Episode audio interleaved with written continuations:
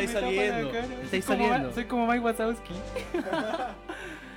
Aló, ahí sí estamos en vivo. Estamos completamente en vivo, damas y caballeros. Bienvenidos a este nuevo episodio de Do Revit del año 2020. No lo puedo creer, llegamos al año 2020, Pamela.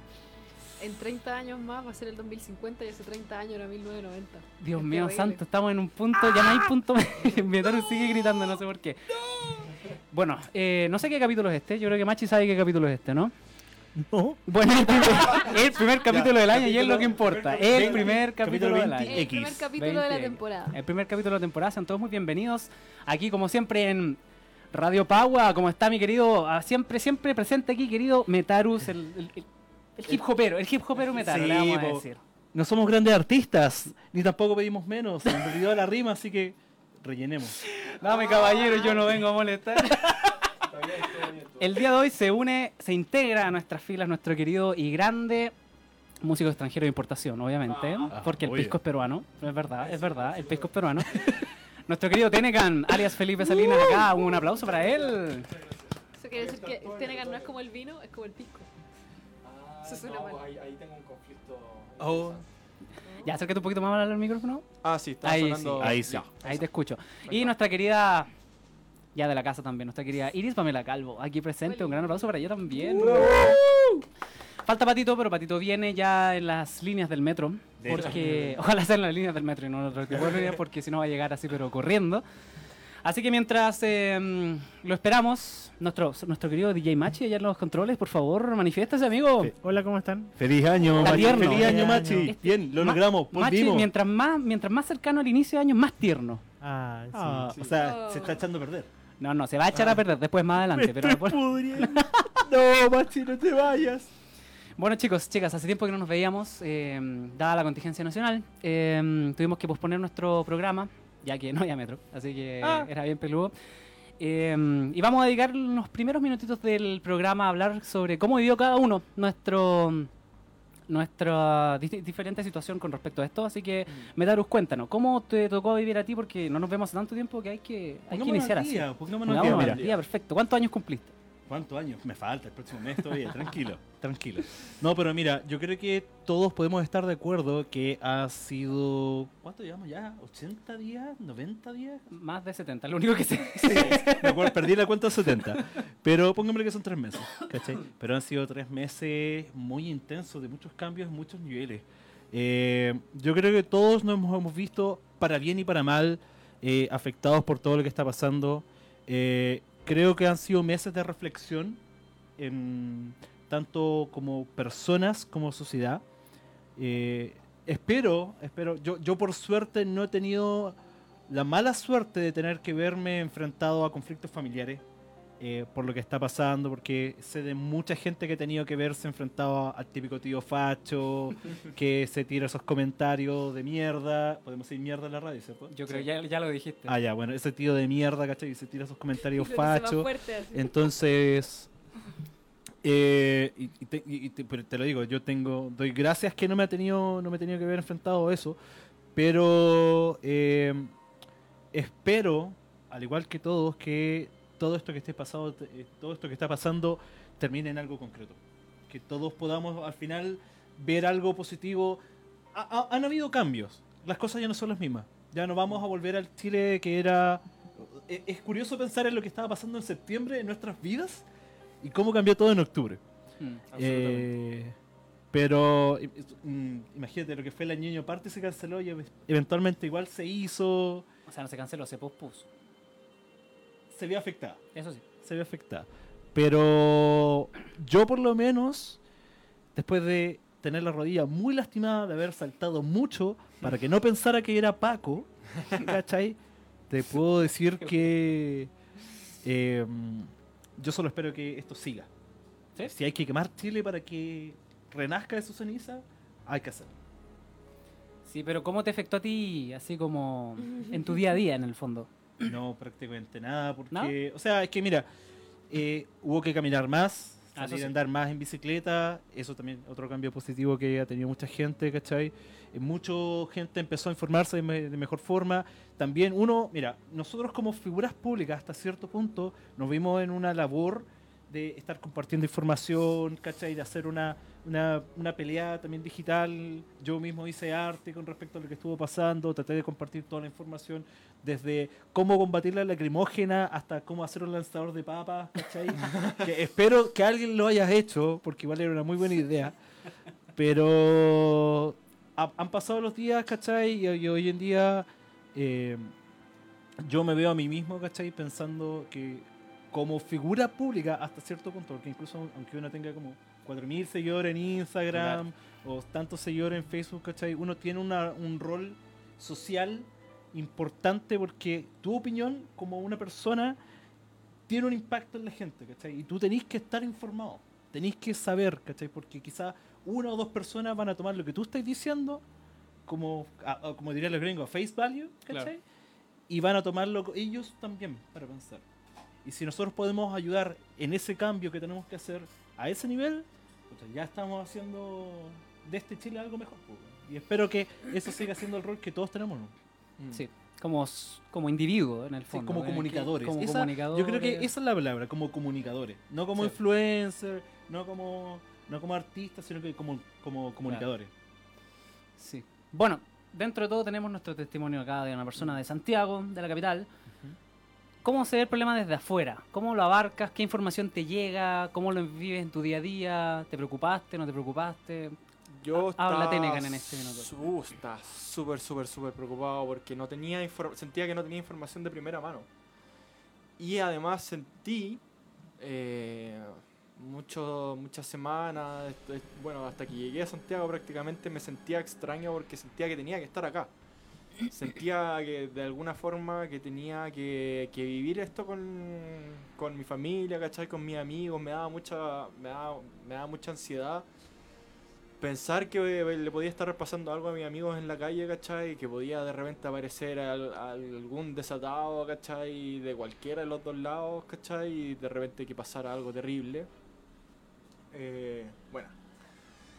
Y por eso me sentía súper extraño estando afuera y mirándolo de afuera, ¿cachai? También hay, hay una parte que tiene que ver con cómo lo enfrenta uno artísticamente, que me parece que a todos nos tocó de cierta forma ya sea como persona que tiene X cantidad de seguidores en redes sociales o como un ente, como una especie de ente artístico, ¿cachai? Claro.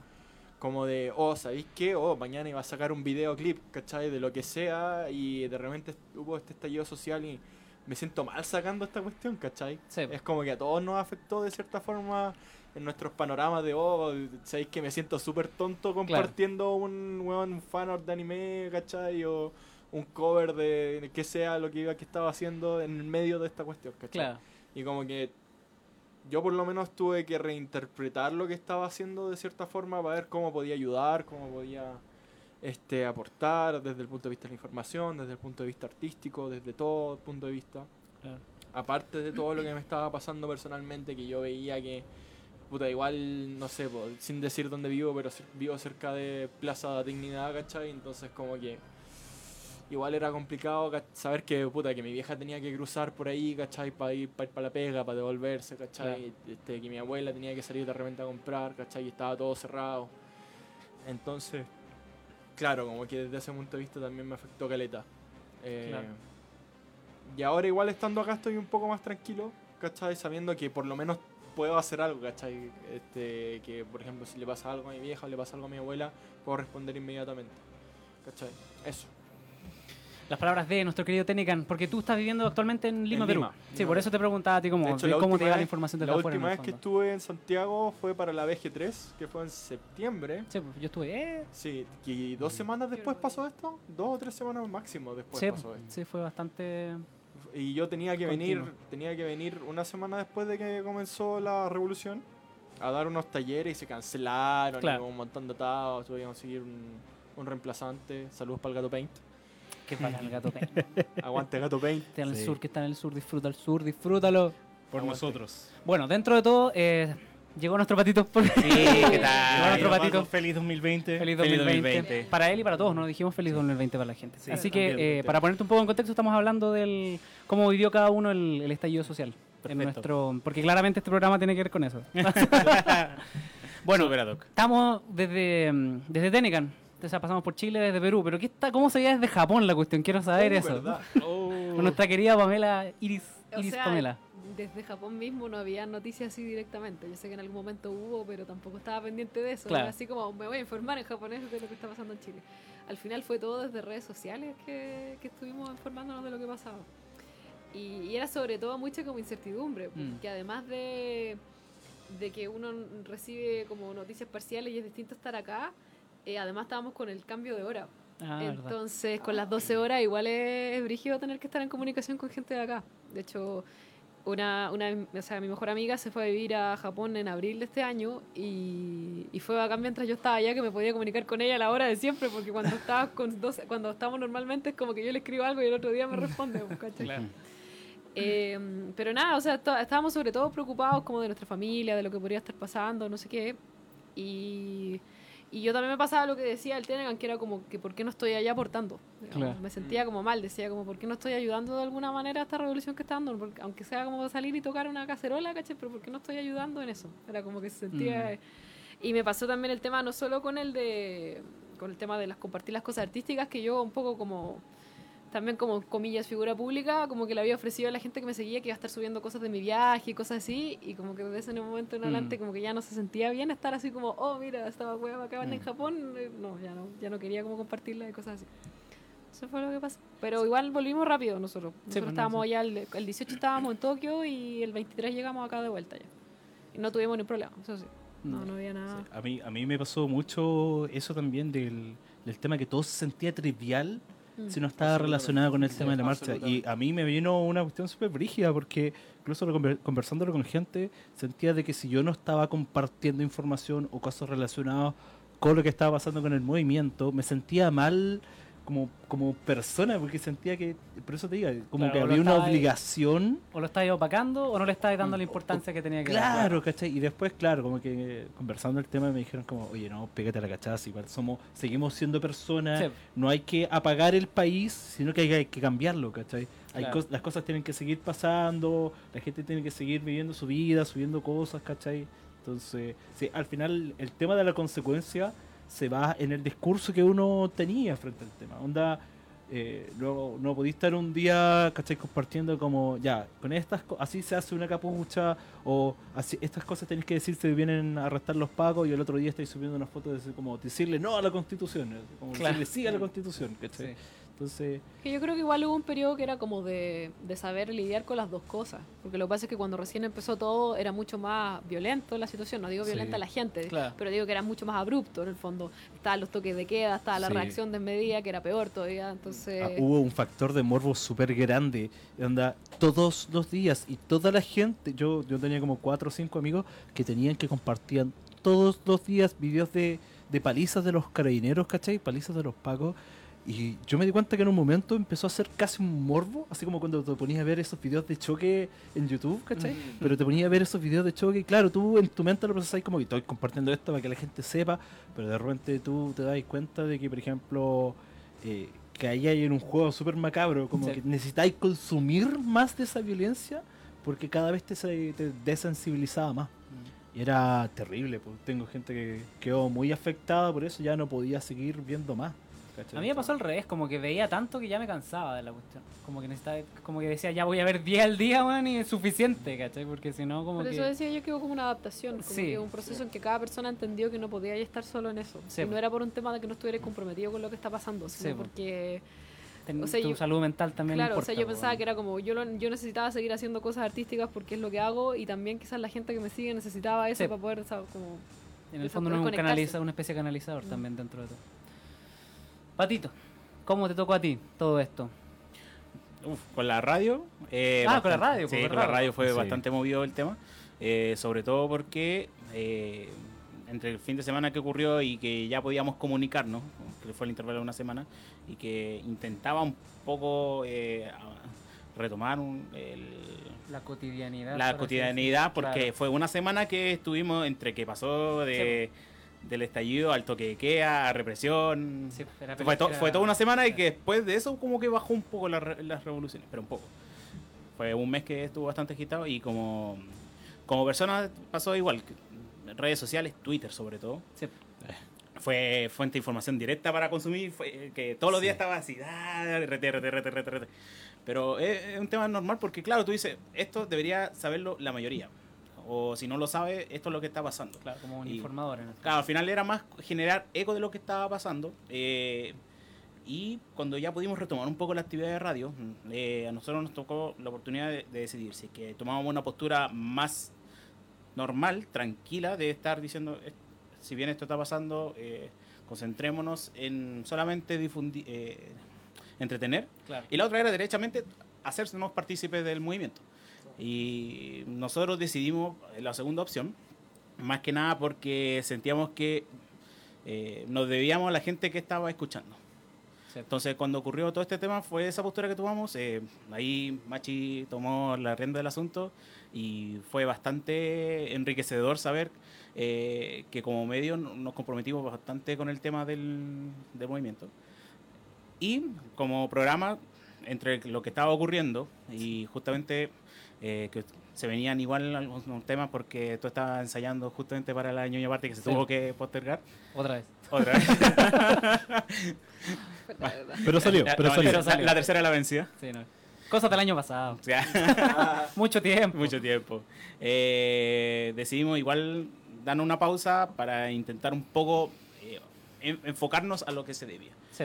Eh, No, y dentro de todo el, el tema de la, de la locomoción era un tema bien peludo porque nuestro programa igual es tarde. Sí. Entonces volver a la casa era bien complicado. No, y justamente se vio que estuvo, estaba el toque de queda, que a Sí. las 8 ya, si no, volvías, no, no, no, podía, no- no había manera. que te corrí los riesgos.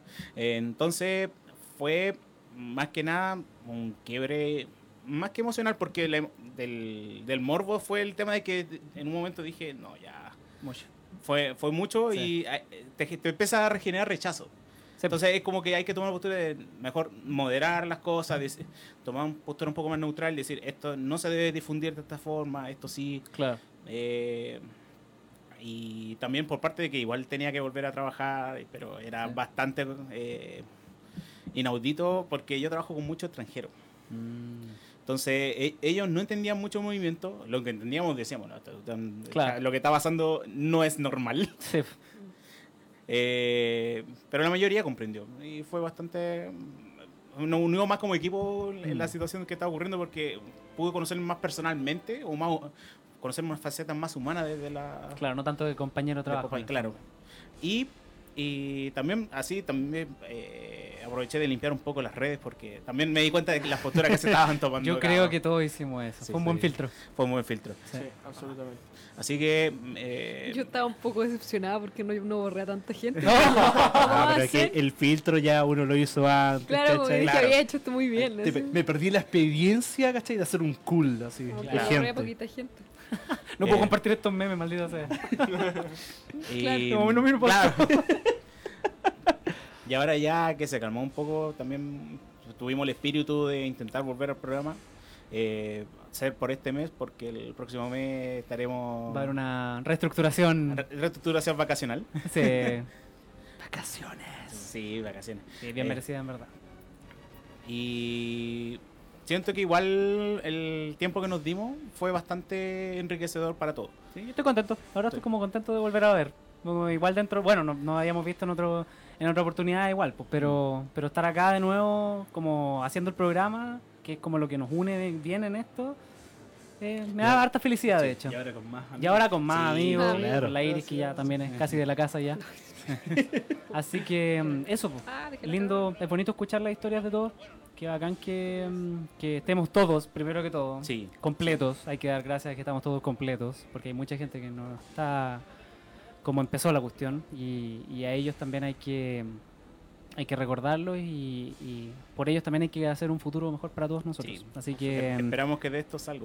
Ojalá que se genere conciencia, porque en el fondo las autoridades pueden no cambiar, pero si el cambio llega para cada uno de nosotros como individuo, podemos hacer un Sí. cambio importante y nuestra descendencia, en el caso de que queramos tener, puede ser un cambio importante. Así que, rico verlos a todos acá. Sí, Qué bonito. Así que damos Pero em, a lo que nos convoca. a lo que nos convoca. Hoy día, eh, como dos revit, porque esto ya Sí. nuestras facetas personales, Sí. si bien locas. Ah, Pero recordémosle un poco a la gente que hace mucho Hace tiempo mucho que tiempo, no sí, mira, volvemos. nosotros somos un programa. ah, no, nosotros generalmente hablamos de los compositores de la música de los videojuegos. Eso es lo que nos, nos atañe, nos, nos convoca acá. Así que el día de hoy, el primer capítulo del año 2020, vamos a hablar del querido Masami Ueada. Sí. Así que primero te parece si vamos a escuchar. Ueta, perdón. ueta. Como. Ahí se cacha que soy chileno, ahí se cacha que soy 2020 chileno, ahí se cacha que soy chileno. ahí- bueno, alguien tenía que equivocarse, alguien tenía que. Y me, y me alegra haberme equivocado yo. Ya, por favor. Fue Más a como mí, tierno, no te preocupes, fue como tierno. Vamos a escuchar un par de temitas antes de, de hablar de lleno en el, del buen hombre, ¿te parece? Sí, me a ver si, parece. para que se pongan en sintonía la gente que nos está recién escuchando. Vamos. Por aquí por Do, Do Revit, Radio Pagua.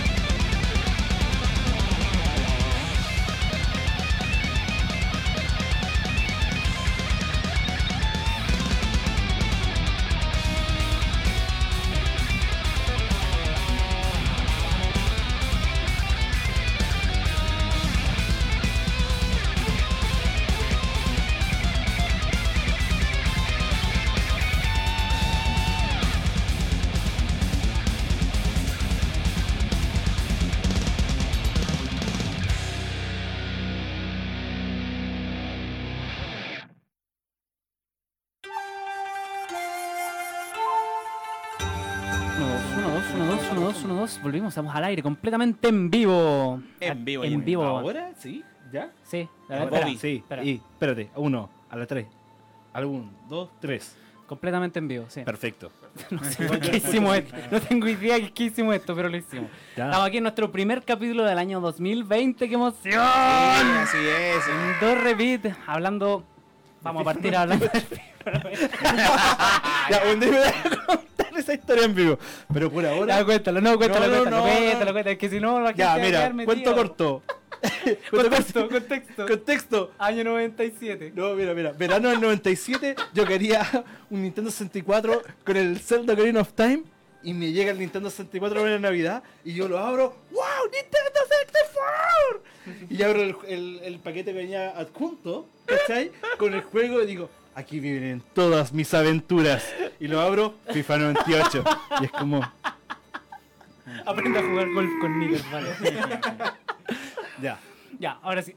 Ya, ya aprendiste cómo se dice su apellido. Wea. ¡No! No, Masami Ueda. Ya, sí, ya entendí, ya entendí, ya entendí, ya entendí. sí, ya entendí. Pero por favor, cuéntanos un poco más acerca del señor Ueda. Bueno, para los fanáticos de Capcom, generalmente, Clover Studios, Sid, Platinum Games y Freelancer, obviamente como muchos de los que estamos aquí. Masami Ueda es un compositor versátil y conocido por las principales producciones de bandas sonoras en Capcom, Clover Studio y Platinum Games. Nacido el 19 de noviembre de 1974, 74, en Ando. Amagasaki, Ueda tiene una rica experiencia musical. Aprendió a tocar el piano ¡woo! y la trompeta durante su infancia y escuchó una amplia gama de música durante su adolescencia.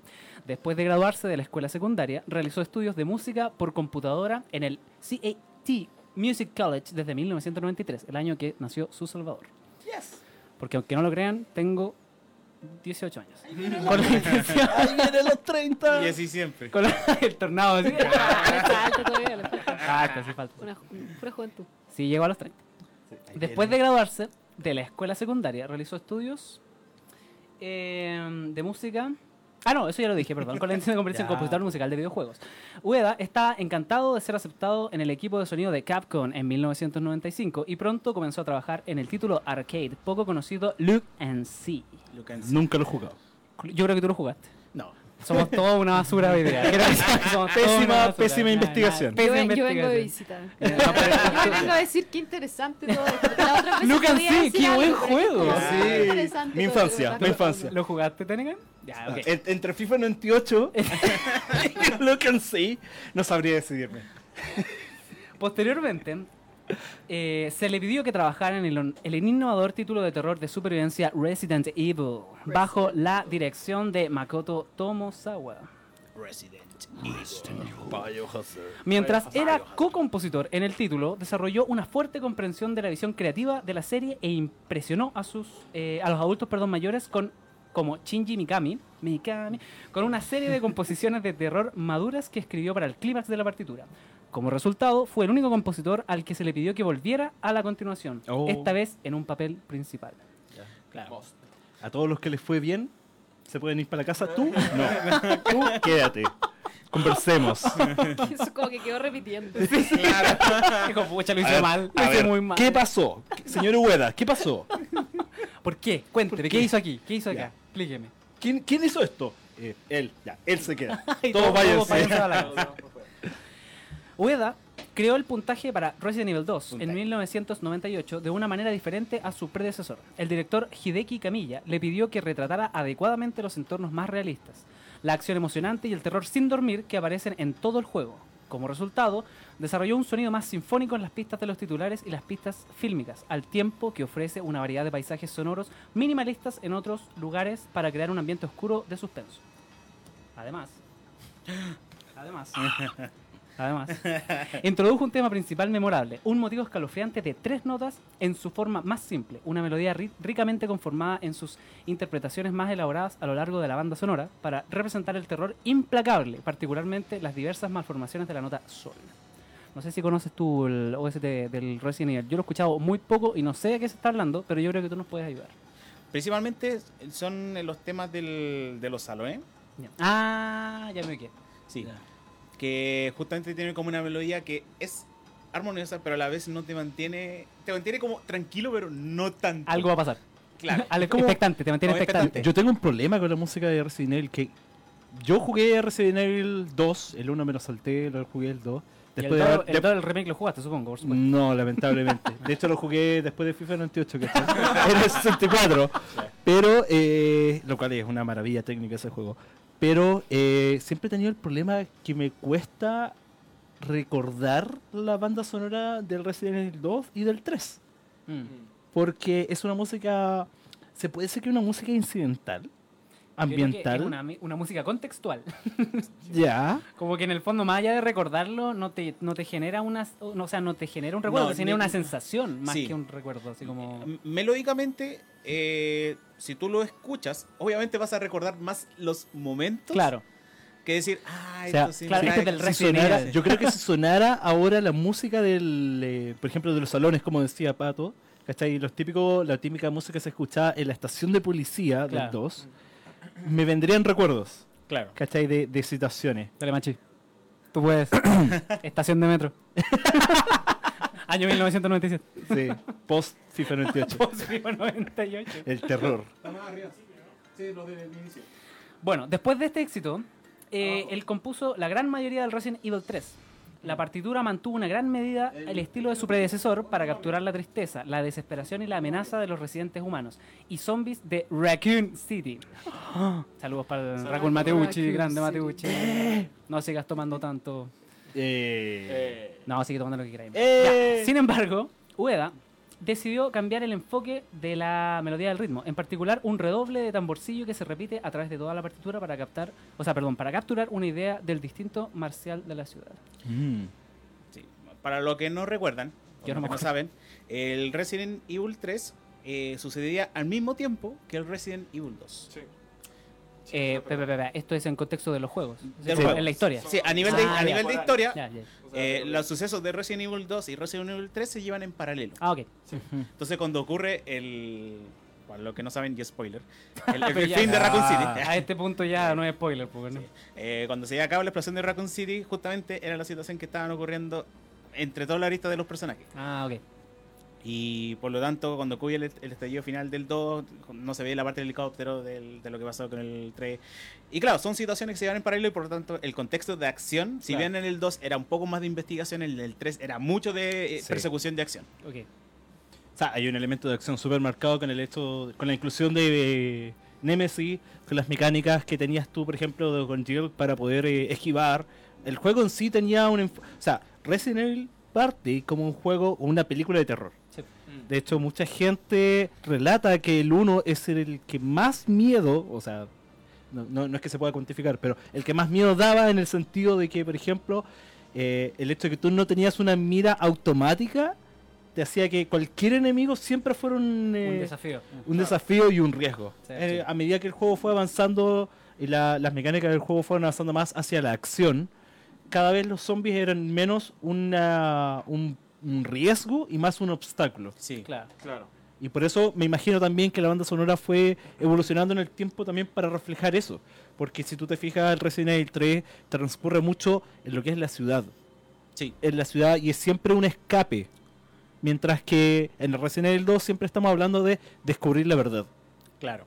Y es más, lo que pasaba en el 3 era que como tú estabas siendo perseguido por el Némesis, eh, muchas situaciones no te dejaban con, con muchas opciones de decir, oye, ¿qué va a pasar acá? No, te perseguían y tenías que huir. Sí. Y si no tenías el armamento, era todo lo que sonaba. Y Fuiste bueno. ya, que ya conocías las mecánicas, podías por lo menos intentar enfrentarlo. Pero Sí. siempre era un momento que no podías estar en ningún momento tranquilo para investigar.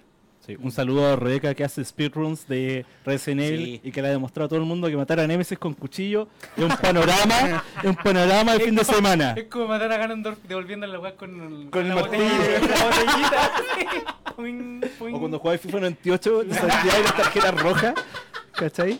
Panorama, panorama. Lo mejor era que esa cuestión funcionaba con la tarjeta de memoria, la Quiero- cual no me regalaron, entonces todo el Quiero- progreso que yo hacía se perdía. Quiero que sepáis, vamos a hacer un especial del FIFA 98 en el cual nosotros Oye, te vamos a mirar. oye, y mira. Tú vas a hablar todo el rato. Mira, gracias a FIFA 98 yo descubrí a Blur. Ah, está Sí. bien, está bien, está bien. Algo positivo que tenía. Sí. Bueno, Ueda estuvo involucrado en varios otros proyectos durante sus últimos años en Capcom. El artista reflejó su versatilidad al aportar algunas pistas de hip hop de alta calidad para Trick and Snowboarder. Es un juego de estos de... de- De Snowboard. Sí. Yo recuerdo haber visto el, el buen patinando en algún lugar. También conocido También como, conocido como Tricky Trick Sliders. Ahí lo conozco, sí. Utilizando bibliotecas de muestras de voz. Posteriormente creó la mayoría de la música para la épica para la épica posterior de Camilla, Devil May Cry. Ah. Yo sé, Ringo, que no me estás viendo, pero eso va para ti. Ueda pretendía que el núcleo de la banda sonora fuera optimista y genial. Todo lo opuesto al otro. Para representar... ¿Ah? Inmortal. Inmortal, claro, un Freddy Turbina ahí. Para representar la acción acelerada y la personalidad de Dante. Pero sin embargo, pretendía capturar el escenario gótico y la oscura historia. Eso es verdad. Muy bueno lo de ese del Devil May Cry. Igual, muy, igual re- muy Devil recomendable. May Cry tiene varios escenarios que son como minimalistas, como que lo trata de llevar un poco más al terror.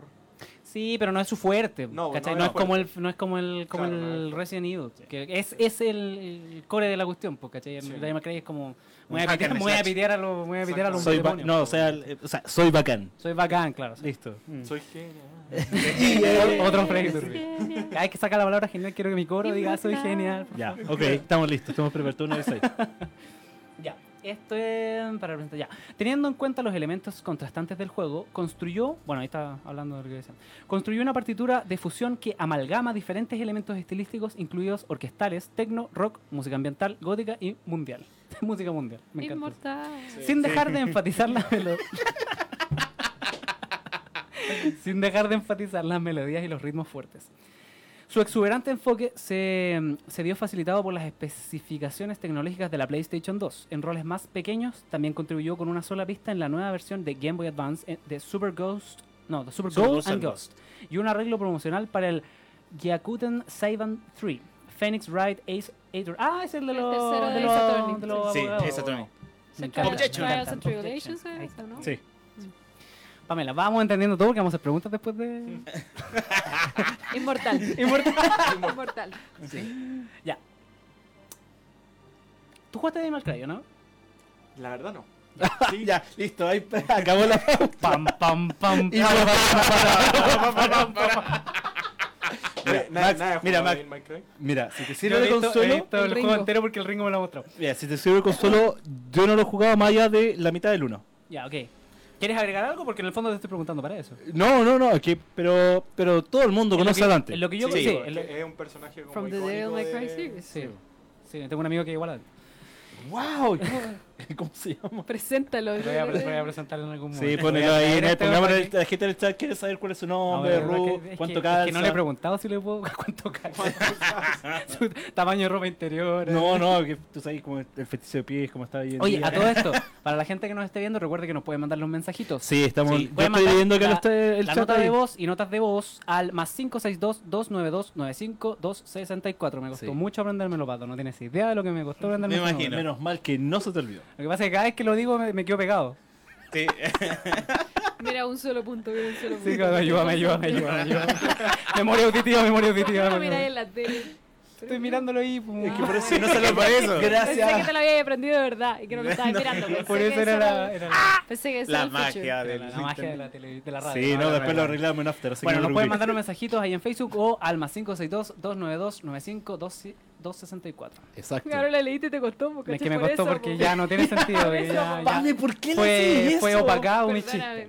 Perdóname. Continuando entonces. Masami Ueda, ya nos vamos del Day Night Cry. En el uh. 2004, no, pero siempre hay en nuestros corazones. Ueda se unió a sus colegas para... en el 2004, Ueda se unió a sus colegas para dirigir el equipo de música de Clover Studio, un estudio de desarrollo independiente financiado por Capcom.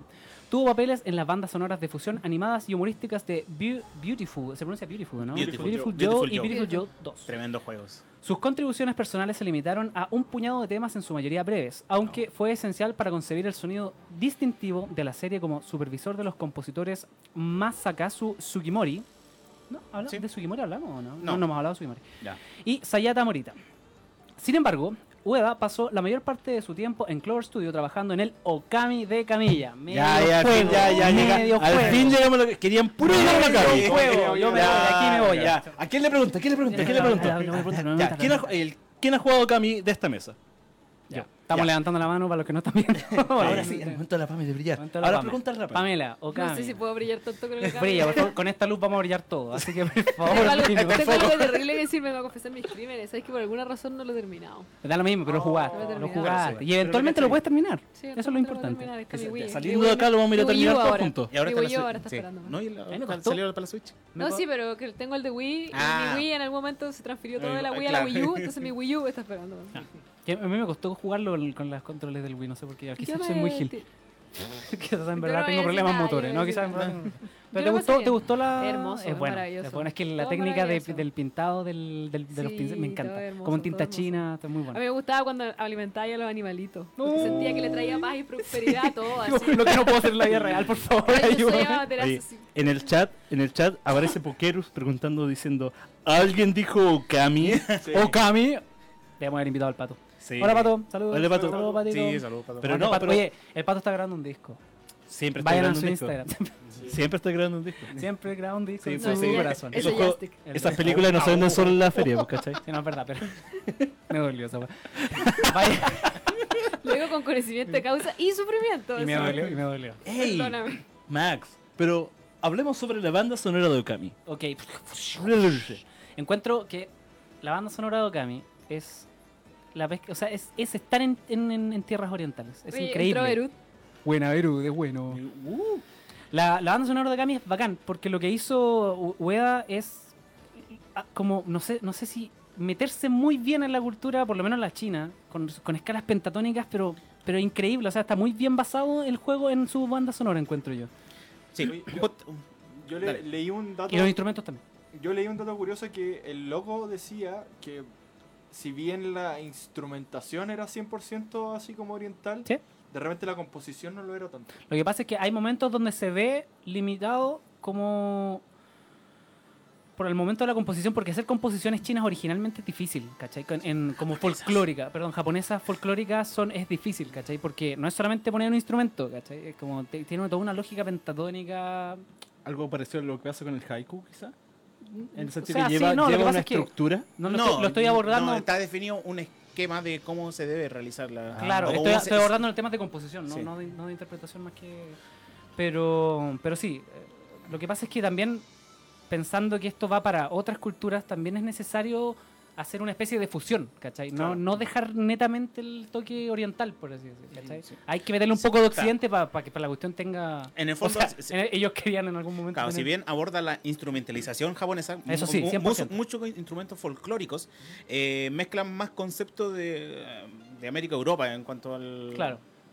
al estilo. Y, y, y justamente como dice Max, genera una fusión entre lo que fue el, la- el antiguo Japón, porque es una técnica de, de la Sí. época feudal de Japón, con justamente eh, el espiritismo que traía como juego, un juego como Devil May Cry, en el fondo. Que se claro. requerían un, poco, un poco más de movimiento, de acción, de...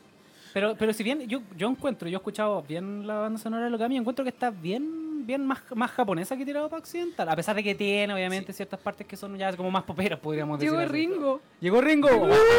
Ay, Retrocede el video Ringo, te hablé, hablé de ti como media hora. Sí. Bueno. Te, te pegaron el medio docs ahora, así que todo el mundo sabe. Yo estaba hablando de que mi, de que mi amigo Dave- de, perdón, mi amigo Dante May se disfraza de Ringo de, ya. sí, él es Me quedo un poco acá. Ya. Entonces, eh, retomando con Okami, dio una seria consideración en particular sobre cómo abordar el proyecto, dado que su enfoque cura- eh, curativo único y su estilo artístico con influencias japonesas, lo que estábamos hablando. Mientras componía su tráiler de debut, decidió crear música que sonara simultáneamente de estilo japonés un poquito más relajante. Yo creo que por ahí va más, quizás un poco más lo relajante. Ignorando los principios teóricos sorprendentemente detractores de la composición tradicional. Ahí está lo que, lo que O sea, aquí hablando. justo Pokerus dice que Okami es la mezcla perfecta entre la instrumentalización Japonesa. japonesa antigua y la estructura de composición más moderna. Mm. Shinshu Fields, así se pronunciará, Shinshu ¿no? Fields. Shinshu Shinshu Fields es uno de mis temas favoritos de toda la vida. Yo recomiendo la banda general de Okami porque está, Y el está, muy, está muy bien de que Sí, el juego, juego, juego, bueno, pero si no podéis jugarlo, No, Bueno, jugáis. si Velo, juegas, por lo menos velo. Por lo, Por lo menos o sea, hoy día tenéis para ver un let's play del Lo que juego. pasa es que te puede atraer, el, ju- gracias a la música te puede traer el juego. Entonces, ahí está, Sí, es ahí, verdad. ahí está la técnica. Pero, Pero gracias al juego te puede traer. ¡Wow! Esto es un círculo vicioso. El juego, el juego yo No terminé, no es un vicio, un vicio. Max. oye, yo terminé el juego y el juego terminó conmigo. Claro. Oye, pero a Okami no le fue muy bien. No. No le fue muy bien. Dada la decisión de ¿Cuánto subrayar no cada evento en el juego de manera intrincada, el puntaje tampoco tenía precedentes para su tamaño. A pesar de ser bien recibida, las ventas de Okami fueron decepcionantes y Clover Studio se disolvió polémicamente en el año 2007.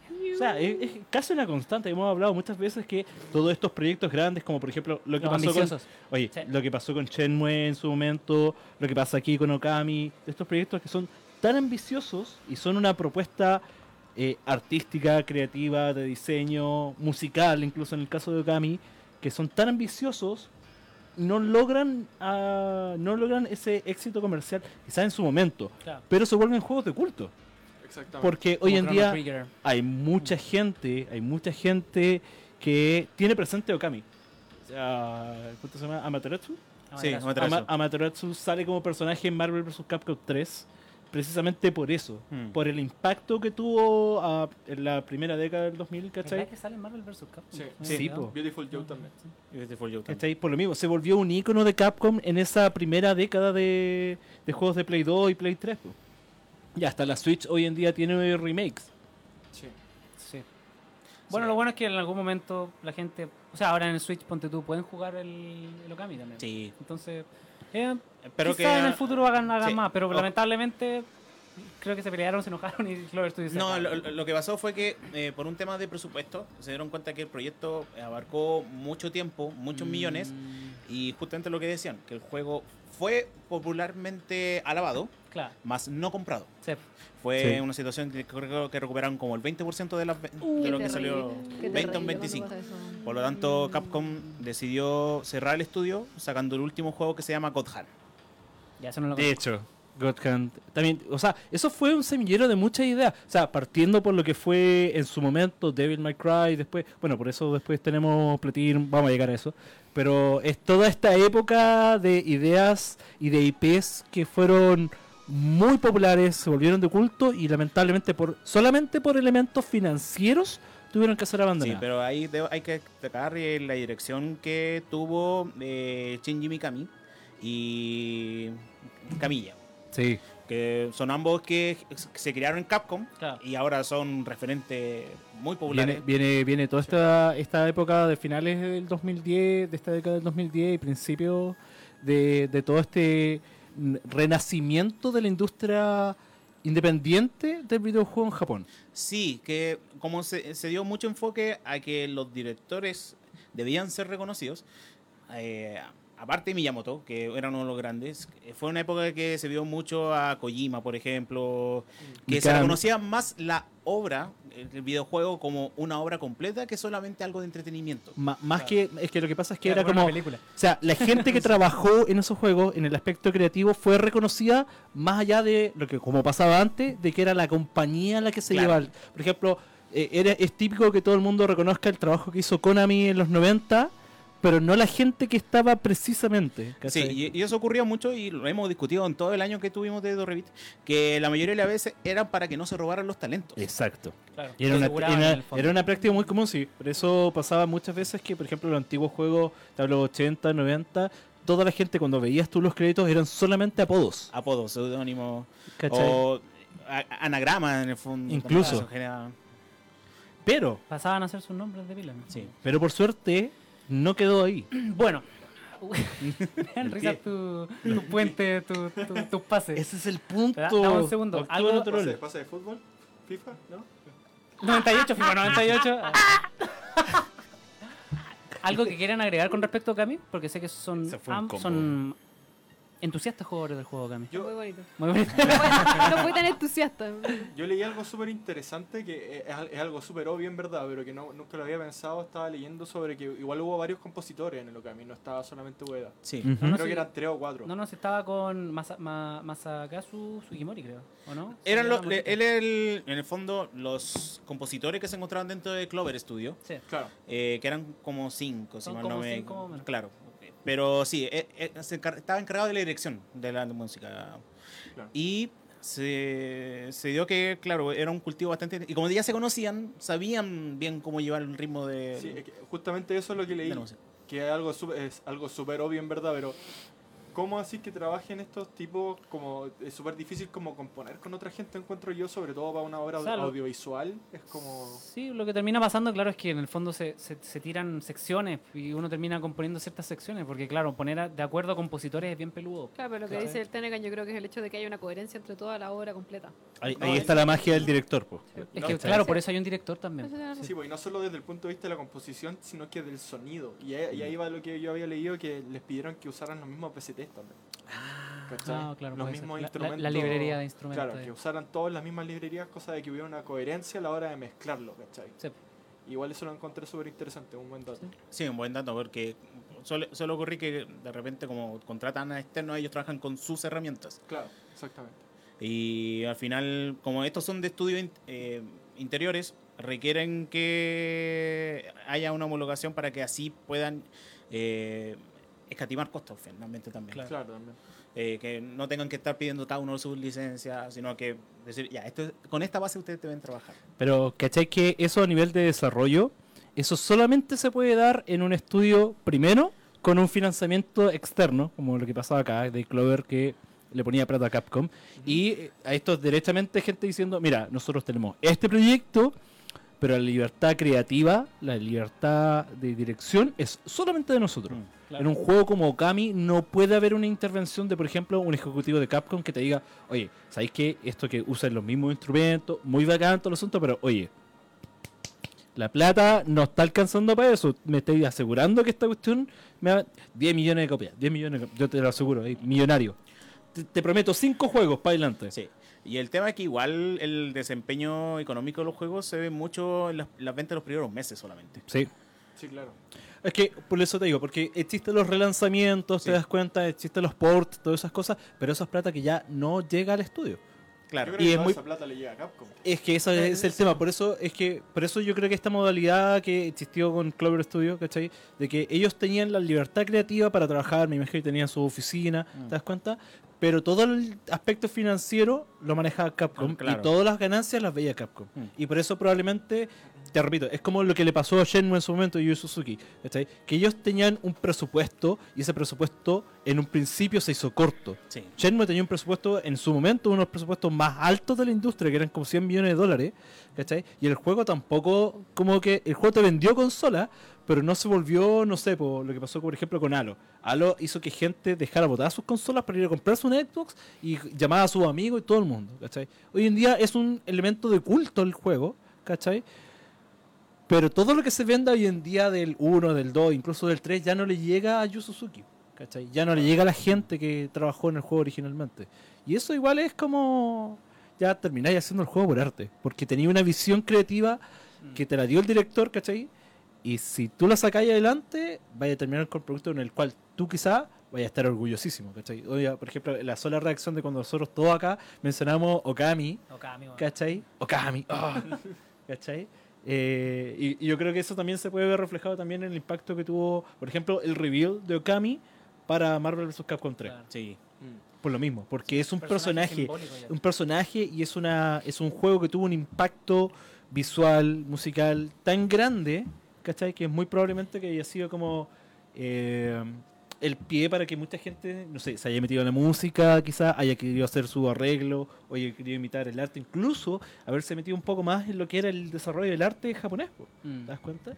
Oye, y así completamente desde la ignorancia, al juego tampoco le fue bien en Japón. Eh, eso tendremos que verlo por cifras, ¿cachai?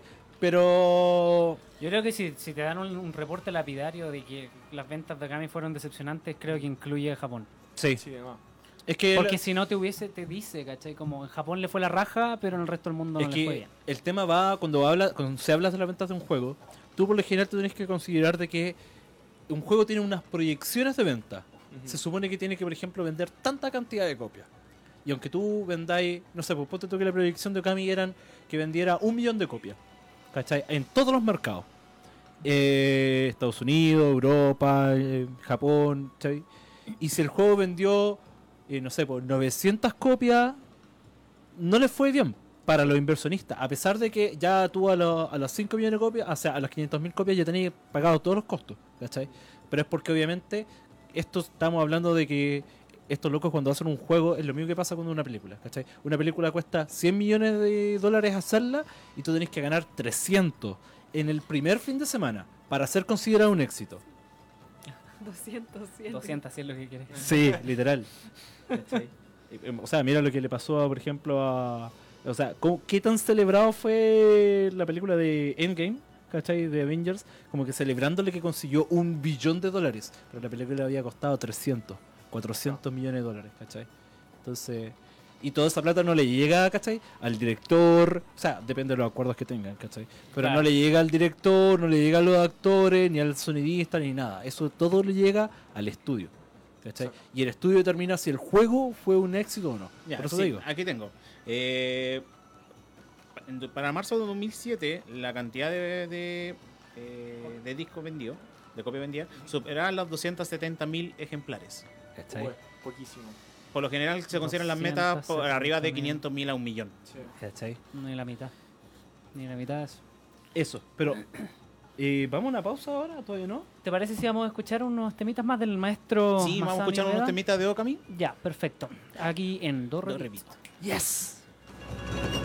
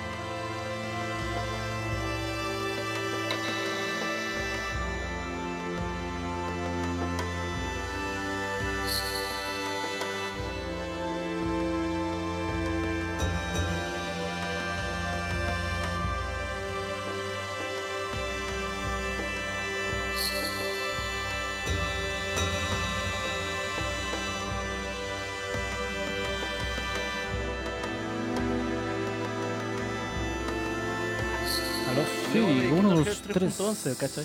Aló, aló. que mutear los micrófonos. Millennium. Edition. Tienen que dejar mi micrófono más abierto. Ah, ¿Por qué? no, no, volvimos nuevamente. Esta es la tercera sección ya de nuestro querido mm, capítulo número uno del año 2020. Sí, porque Episodio recordemos 24. que ahora nuestros episodios duran 90 Un minutos. poquito más. Un Sí, lo poquitiño. pasamos bien, lo pasamos bien. Sí, Como los partidos falta. del FIFA 98. Lo voy a hacer, voy a hacer un capítulo solo de. FIFA 98. seguro, seguro. Bueno, para los que se vienen recién integrando, o para los que se les olvidó, porque se les puede olvidar, no hay ningún problema con eso, estamos hablando del gran Masami Ueda. Pero más. Me salió normal eso. Sí. Masami Ueda. Ueda.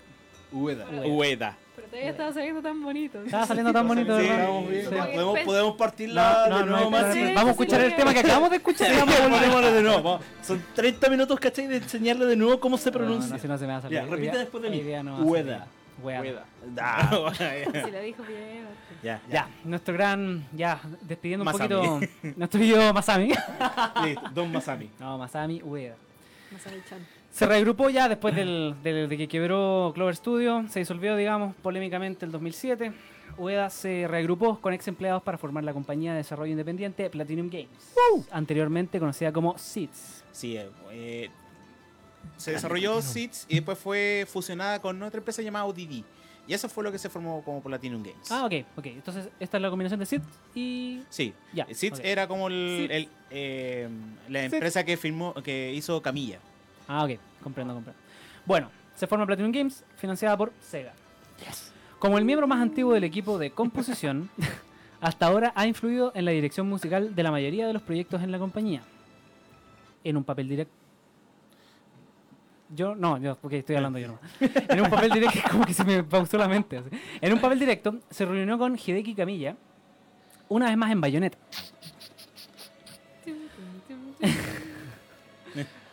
Representó a una bruja seductora en un mundo moderno con un tema principal con voces femeninas, sedosas y estilos frívolos de jazz. Y también pre- representó el telón de fondo más oscuro del juego con algunos temas de escenario ambiental hibridados con una clave coral gótica climática.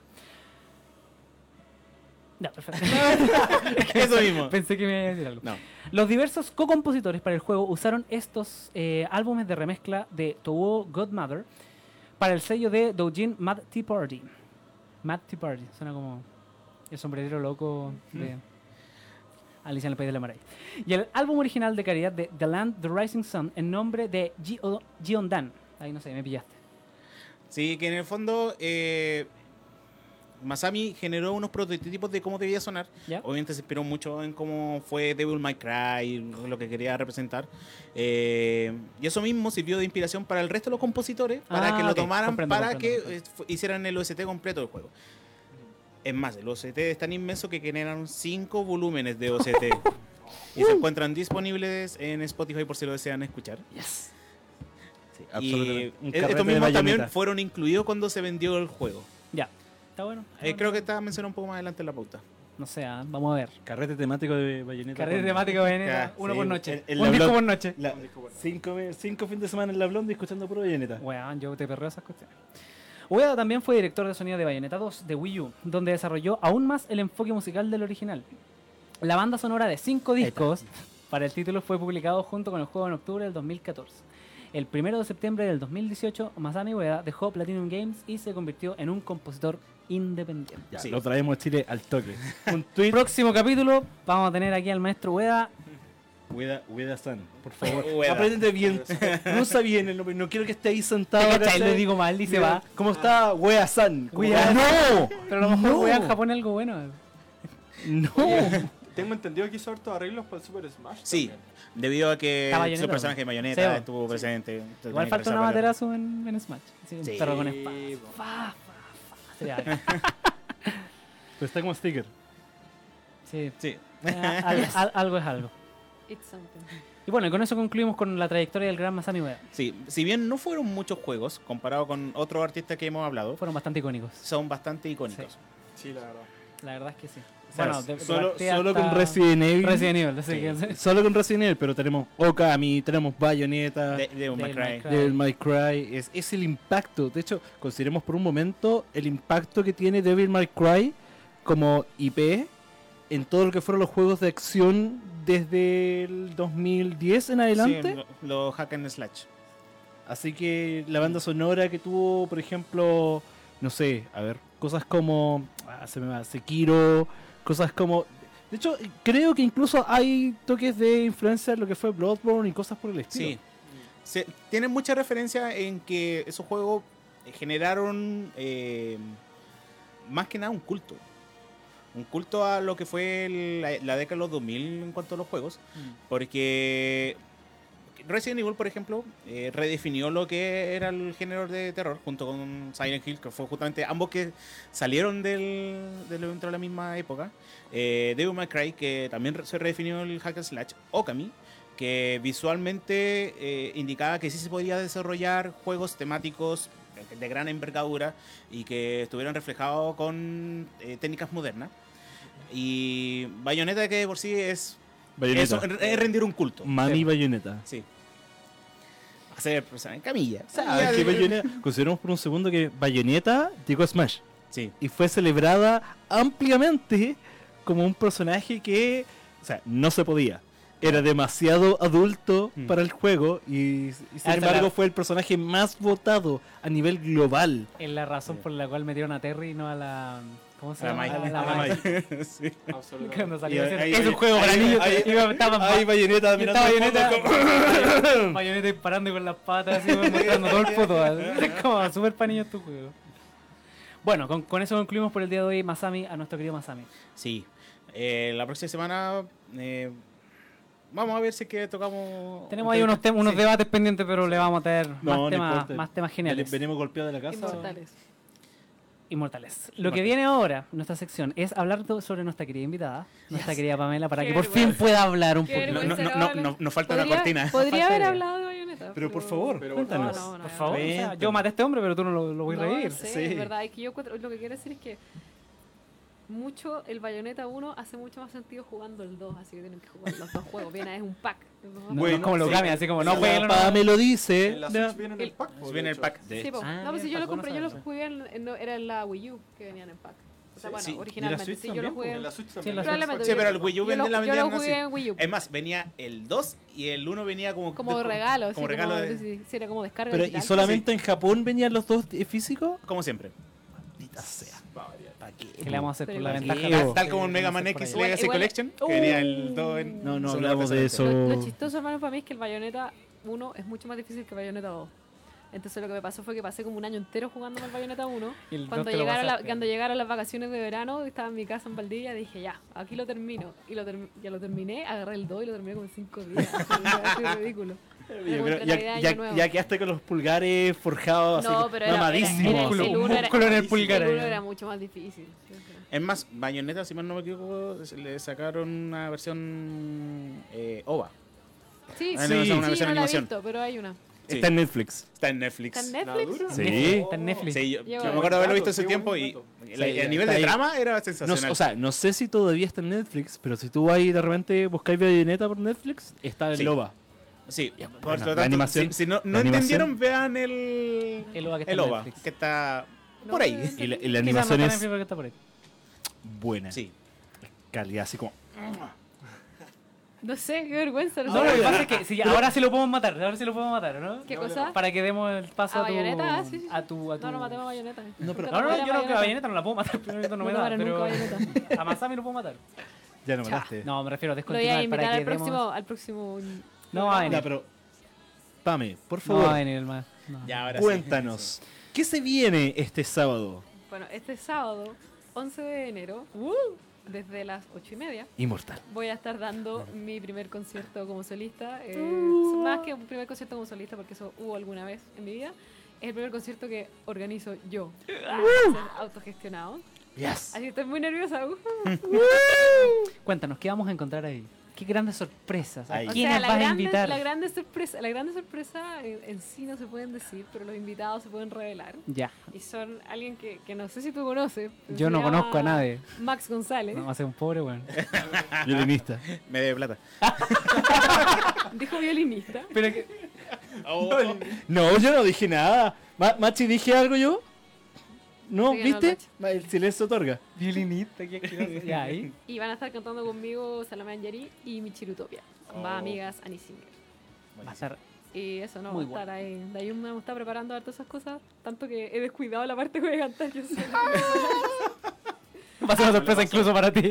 claro. No, esa parte no, po. lo otro, lo otro va a ser una sorpresa. No, lo Ah. otro va a o sea, lo que quiero hacer es hacer un poco lo que hago generalmente cuando canto en eventos de anime, que es llevar cosas que sean antiguas, cosas que sean más modernas y algunas cosas en español y otras cosas en japonés. Estamos viendo ahora en pantalla Yes. el flyer que hizo nuestra querida amiga. Ahí dice el concierto de cumpleaños. Sí. Además es un Ah, concierto de cumpleaños. Es que mira, esto iba relacionado con lo que estaban hablando al principio, eso estaba pensando. A ver. Originalmente el concierto iba a ser en diciembre, cuando era mi cumpleaños, de verdad. Ya. Y yo lo quería, eh, cuando estaba viendo el tema del afiche con la Vero, Orion, la Cosmic Vero, eh, fue mientras yo estaba en Japón. Entonces originalmente lo iba a lanzar como volviendo de Japón o mientras Claro. estaba en Japón. Y fue el estallido social. Entonces se sentía, primero que se sentía demasiado fuera de lugar y segundo que yo creo que ya ahora me pregunto si es complicado para la gente Claro. todavía ir un sábado en la noche, pero en ese tiempo así era como Era impos- imposible. imposible, Sí. claro. Igual ahora es cada vez un poco menos. Pero Sí. se No, pero la otra vez yo fui a un concierto por ahí cerca, igual había gente. Por así que se puede y igual... No, si está cerquita del metro y todo Además, el está tema. Y el metro va a seguir abierto cuando termine. Eso es lo otro. Sí, lo que antes no se podía. No, pues antes no. O sea, hace poquito anunciaron que cerraba el metro a las 11, si no, Mm. no alcanzaba. ¿Cómo adquirimos las entradas para...? Porque estoy seguro que todos nosotros vamos a ir. Todos. Eh, Nuestro querido amigo acá Metaru va a dar una charla del FIFA 98. Va, va a ser el interludio. Va a ser el cuarto invitado. Va a ser Voy a poner una tele, voy a poner una tele ahí jugando. Mientras la canta-. Va a ser un speedrun ahí, como Sí. cómo Sí. jugar Fútbol, fútbol Cargando. saludo con sin tarjeta roja algo todo el escenario. Claro. sin, sin tarjeta roja.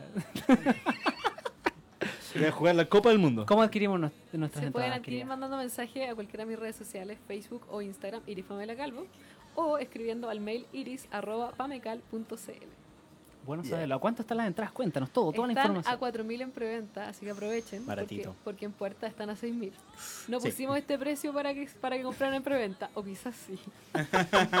Solo hay una forma de saberlo. Comprar en preventa. Esto tiene un cupo limitado de Sí, gente. Son 50 cupos. Son 50 Todavía cupos. quedan entradas. Ya. Pero igual. Ah, es, es un Pueden concepto mucho más mañana, pueden irse íntimo. pasado mañana. Es un así que- concepto mucho más íntimo, mucho más cercano. Sí, que en verdad, como es primera vez que hago una cosa así, en verdad. No, si a lanzar a- en el Movistar Arena, claro. No, pero ahí su cúpula del Parque O'Higgins al todo. No, pero igual, hablando en serio, igual hay cosas que son accesibles, pero son más- mucho más grandes, digamos. Entonces, era como, Sí, es verdad. igual No. el primero tiene que estar así como... La Lipsy, el toque. ¿La qué? La Lipsy. La Lips, ah, claro. La Blondie. Club Chocolate. Me, tenía un poco de fe, pero no me tenía Te- tanta teatro fe. carrera, teatro carrera. Sí, así que vamos todos a acompañar a nuestra querida Iris Pamela Calvo en su primer concierto autogestionado. De- primer concierto de cumpleaños. Y el primer concierto de cumpleaños. Además, cumpleaños. vaya a darle su abrazo. Post, post cumpleaños. Post De hecho, casi un mes exacto después de cumpleaños. pero así que hay que llegar con regalo. Hay que llegar No, con no es regalo. No los necesario. quiero, pero... Yo lo que dije fue que el mayor regalo era que me fueran a ver. No. Ya. O que- O que me ayudaran compartiendo el video. No. O sea, el video el- En la ficha. El afiche. afiche. y el evento. Que también está en Facebook. Yo, lleven Bueno. a sus papás, mamás. O sea, es un evento familiar. Sí, uno de tu familia. O sea, Que la ni en otra- guagua nomás, es lo único que se pide. Sí. o sea, quiere- si quieres con guagua y quiere comprar todas las entradas, vaya, pero yo... pero... Yo en lo personal voy a estar mirándolo con una cara que no le va a gustar. Sí. Así que... Pero Deje la Bendy estacionada afuera. Sí, deje la bendición La afuera. dejáis amarrada ahí como con los caballos. Acabo de matar la mitad del público. no, mentira, llegan a la Sí. guagua. No, nadie te- o sea, yo esperaba que si hubiera habido un- algún problema, pensando lo del, lo del problema para movilizarse y esas cosas, Claro. alguien me hubiera dicho. Sí. Y no me dijo nada de nadie. Hasta el momento. Pero no igual yo me lo cuestioné, pero dije, pucha, no saco nada con cuestionármelo yo sola, y si nadie me dice, digamos. Sí. O sea, Sí, pero mira, es como lo que hablamos al principio, ¿cachai? De que tenemos que empezar a volver... Di normalidad Mira, te mato. Di alejado- normalidad te mato. Di normalidad te mato. No, no, no, no, no, Ya, no, no. perfecto. No, si estoy cuidando mis palabras. Ya, menos mal. Pero es lo que estábamos hablando entonces hace un rato, ¿cachai? De que nosotros tenemos que eh, empezar a tomarnos de vuelta, ¿cachai? La vida que teníamos con los cambios que ya han creído. Porque, o sea, los cambios que... se- normalidad en eso. No, porque aquí es que- Regularidad. no, mira, mira, o sea, lo que voy yo es que al fondo la vida tiene que seguir adelante. Nosotros eh, no somos, no tenemos que ser víctimas de esto. Nosotros, Es verdad. nosotros tenemos que seguir adelante. No podemos dejar que esto nos intimida, nos intimide, ¿cachai? Y no dejemos de hacer las cosas que queremos hacer. pues. Yo me atrevo a decir que más allá de como de retomar estas actividades, lo que nosotros hacemos como artistas es eso mismo, dar arte. El arte es un, es un bálsamo, es un escape, es una manera diferente de ver la realidad. Por lo tanto, de la mejor manera que nosotros podemos contribuir, sea el arte, sea la locución, sea la pintura, sea la música, sea cualquier, es seguir haciéndolo porque en estos tiempos de crisis el arte es una de las, uno de los escapes más cercanos y amigables que tenemos. Así Sí. que es importante también que como personas vayamos a apoyar esto, este, este tipo de eventos. Porque los artistas eh, no ganamos plata si no fuera de otra manera que esta, ¿cachai? Como Exacto. que la gente nos vaya a ver, que la gente compre nuestras cosas, ¿cachai? Porque hay mucho esfuerzo detrás de un concierto, ¿cachai? La gente no se imagina la cantidad de pega, ¿cachai? Sobre todo si estáis solo, lo difícil Sí, bueno, que es tengo- hacer la cuestión, Tengo ¿cachai? al, al comodín, Al- tú lo sabes. al. Al juzgando, sí, sí, pero... Pero a lo que voy es como, uno, uno piensa en un evento y no sé, pues Festiguén, donde hay 80 buenos organizando la cuestión, ¿cachai? Y uno se ve como con dos o tres personas con cuea, ¿cachai? Es que es distinto en el fondo cuando vaya a cantar algo que produjo alguien más, pues, porque en el fondo ahí yo voy, hago mi pega y... Claro, o sea, si te hay llaman... gen- o sea, obviamente uno quiere estar acompañado del público, quiere Sí. llegar a más gente, pero si hay público o no, no va a influir en cómo En tu me ganancia. fue, claro. Una, Sí, pero lo que hoy es Claro. como todos estos eventos, sobre todo son autogestionados, ¿cachai? Es importante apoyarlos porque como sociedad es importante mantener la cultura y la cultura es gran parte del arte que tenemos. Así que vaya a ver a la amiga acá, por favor, Sí. vaya a ver, no lo necesito. Ah.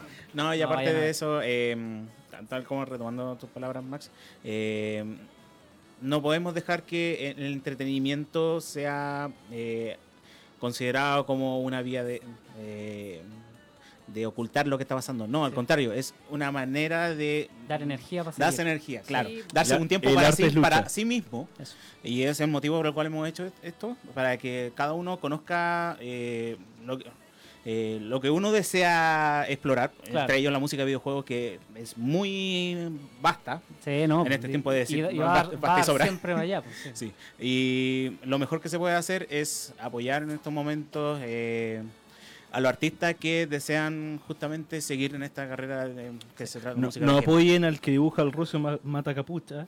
¿Cachai? Ese desgraciado no. Pero, por ejemplo, a la gente como la PAME, los chicos de Justice, ¿cachai? A la misma Radio Pagua, hay que apoyar. Al. Sí, Sí, Ju- No, pero, pero, pero el Sí, propósito del programa siempre, fue eh, que el, el Sí. entretenimiento Yo de videojuegos sea considerado Yo iba a algo más que solamente un entretenimiento. sino No, que no, no, poner alguna cancioncita mía de fondo para la gente que no cacha. escuche. Nos, despedimos con un tema por favor.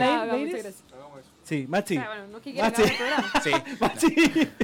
¿Qué hago? Esto- estamos improvisando, estamos improvisando. Perdón. Traje No, la- va, va a ir patito para allá, nosotros traje, vamos a continuar. traje la disrupción al programa. Ah, No. claro, la discordia, la discordia. Estoy haciendo Iris, ¿Cuál te pongo? la- ¿Cuál, la cuál tema te pongo? Te- Pame, ¿alguno, ¿alguno que quieras que te pongan en especial? Eh, chuta, no sé. Uno de Jojo, a la gente le encantan los de Jojo. No, pero el último. El ¿Cuál es? último, el de Dragon Ball. El último, el de Navidad. Ah, sí, está, está Ángeles, está Ángeles Fuimos. Sí. Es uno de los últimos. ¿sí? Sí, Ángeles fuimos. Nos vamos entonces con el temita de Ángeles Fuimos y Oye. volvemos con... No. No, no volvemos, No, nos vamos no, para siempre, nos vamos para siempre. Ahora se es perdón, se acaba, Oye, eh, yo quiero decir un detalle. El pato te dijo cómo se pronuncia Masami. El apellido de Masami. Uh, Eda. Uh, era. Bueno, muchas gracias a todos los que nos escucharon el día de hoy, nuestro primer capítulo del año 2020. Ojalá haya sido de su agrado, que el programa sea un poquito más largo. Nosotros lo pasamos bien igual. Sí. Sí. Yo creo que Así estuvimos que... mejor más holgados considerando las veces que vine antes. Sí, tuviste más No, tiempo. antes que nos saltamos tres hojas de la pauta. Sí, sí, sí, sí. No, ahora lo hicimos un poquito era, así más... como, era como el título en la cartulina, ¿cachai? Que vos te Claro. ah, no sé qué. Ya, Póngame el uno. Ojalá. Claro. Póngame qué wea. Ahí, ahí. Lo- Sí, no, ahora No, no. una hora y media podemos un poco más conversar Sí. y no tanto tirar. Sí, hay un espacio para el diálogo también humano, Sí. así que ojalá lo hayan disfrutado harto. muchas gracias por eh, escucharnos en esta edición de Dorrevit. Agradecemos a Tenecan que va, va a estar casi todo el mes con Sí, nosotros. Solo, solo la próxima no voy a estar, pero ya el resto. Ah. Ah, entonces no, no, se va, se va. Mira, ¿te das cuenta? ¿Te das cuenta? Yo hice eso, casi me echan. Y el próximo capítulo ya está faltando. Parece que ya es costumbre. Pato, quiero sacar Mira, mira, la No, última no, vez que no. trajimos a alguien a este programa, ¿cachai? Como persona nueva, o sea, a mí, que empezó a quedar la cagada, se canceló el programa. Claro. Por suerte, cuerpo. por suerte Tenecan, ¿cachai? Con su aporte va a sanar eso. Sí, sí, sí, sí. Tiempo de sanar Claro. cosas. Y agradecemos nuevamente a ti, Pamela, por No, yo les agradezco muchísimo a ustedes por ayudarme y por apoyar todo lo que estábamos hablando de apoyar el arte, así que muchísimas gracias en verdad por confiar en mí en ese sentido. No, al contrario, gracias por apoyar el proyecto. Gracias Bueno, por bueno, chicos, dejamos hasta acá este capítulo. Nos escuchamos la próxima semana. Recuerden que ahora estamos de 8 y media a 10. Así es. Así es. Así que nos vemos la próxima semana. Muchas de- gracias más. Muchas gracias, Metaru. ¡Yes! Gracias, Patito, por llegar. Llegar porque llegaste igual. Gracias- gracias, Tenecan. Gracias, Tenecan. Gracias, Gracias, Machi. Tami. Gracias, Machi, también. Gracias, Machi. Gracias, Machi. Y recuerden que vamos después a estar en. Spotify. Sí, vamos a estar después en Spotify. Así que nos escuchan ahí. Chau, chau. Sí. Uh, ahí nos escuchamos más bonito. esas visiones.